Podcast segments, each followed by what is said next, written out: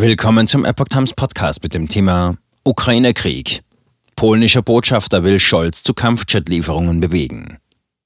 Ein Artikel von Patrick Reitler vom 6. Februar 2023. Polen erhöht den Druck auf Deutschland. Kanzler Scholz soll sich sein Nein zu Kampfjet-Lieferungen bis zur Münchner Sicherheitskonferenz noch einmal überlegen. Die Forderung von 1,3 Billionen Euro an Kriegsreparationen sei für Polen noch aktuell. Der polnische Botschafter in Berlin, Darius Pawlos, gibt sich mit Olaf Scholz Absage von Kampfjetlieferungen an die Ukraine offenbar nicht zufrieden. Pawlos hat vorgeschlagen, die Frage noch einmal auf der Münchner Sicherheitskonferenz zu besprechen und dort abschließend zu entscheiden. Das berichtete unter anderem der Münchner Merkur unter Verweis auf das Redaktionsnetzwerk Deutschland.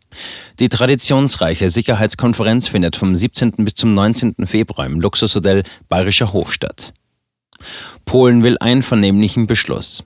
Pawlos erklärte, dass eine Politik des Zögerns und Zauderns, wie es sie zur Frage von Kampfpanzern gegeben habe, kontraproduktiv sei. Polens Regierung stehe einem NATO-Beschluss pro Kampfflugzeuglieferungen positiv gegenüber, wolle selbst aber keinen Alleingang ohne die EU oder NATO unternehmen. Wir denken, diese Entscheidung sollte einvernehmlich von den westlichen Verbündeten getroffen werden. Aus unserer Sicht wäre es auch denkbar, dass sich dort der polnische Präsident Duda, Frankreichs Präsident Macron und Bundeskanzler Scholz im Format des Weimarer Dreiecks treffen, um einen Schulterschluss der wichtigsten europäischen Unterstützer der Ukraine zu zeigen, erklärte der Diplomat. Falls gewünscht, könne Deutschland sich auch jederzeit bilateral an Polen wenden.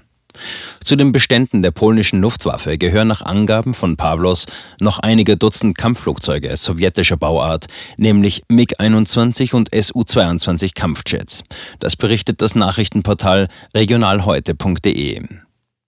Polen erneuert Forderung nach 1,3 Billionen Kriegsreparationen. Pawlos untermauerte seine Forderungen an Scholz mit dem nach wie vor im Raum stehenden Appell Polens an Deutschland, Reparationen für die Schäden des Zweiten Weltkriegs zu zahlen. Die PIS-Regierung hatte im Oktober 2022 mit einer diplomatischen Note 1300 Milliarden Euro zur Wiedergutmachung verlangt. Deutschland wies das Ansinnen damals umgehend als unberechtigt zurück. Mit dem 2 plus 4 Vertrag, der 1990 die deutsche Einheit geregelt habe, seien aus deutscher Sicht sämtliche außenpolitischen Ansprüche Ansprüche der Kriegsjahre erledigt. Über diese Antwort sei die Enttäuschung der polnischen Regierung noch immer sehr groß, betonte Pawlos nach Informationen von Wall Street Online. Mit den Worten, wir begreifen diese Ablehnung nicht als Ende, sondern als Anfang einer Diskussion, an deren Ende möglicherweise ein Kompromiss steht, machte der Diplomat klar, ein Nein nicht ohne weiteres akzeptieren zu wollen. Es sei nicht hinnehmbar, dass NS-Opfer in Polen jeweils nur eine Einmalzahlung erhalten hätten, während beispielsweise in Israel lebende Betroffene Leistungen bis zu ihrem Lebensende bezögen, meint Pavlos laut Wall Street Online. Wir erwarten, dass wir über die Folgen des Zweiten Weltkriegs mit der deutschen Seite ins Gespräch kommen, kündigte Pavlos für die Münchner Sicherheitskonferenz an. Scholz erklärte Nein zu Kampfjet-Lieferungen. Bundeskanzler Olaf Scholz hatte vor einigen Tagen eine Lieferung von Kampfflugzeugen an die Ukraine strikt abgelehnt. Das hatte er bereits anlässlich von Forderungen nach Waffen und Kampfpanzern getan, seinen ursprünglichen Standpunkt aber immer wieder aufgegeben.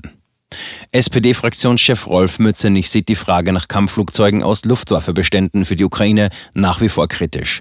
Die rote Linie ist natürlich, dass Waffen geliefert werden, die sehr stark auch auf russisches Gebiet einwirken können, gab er in der ARD-Sendung Bericht aus Berlin zu bedenken.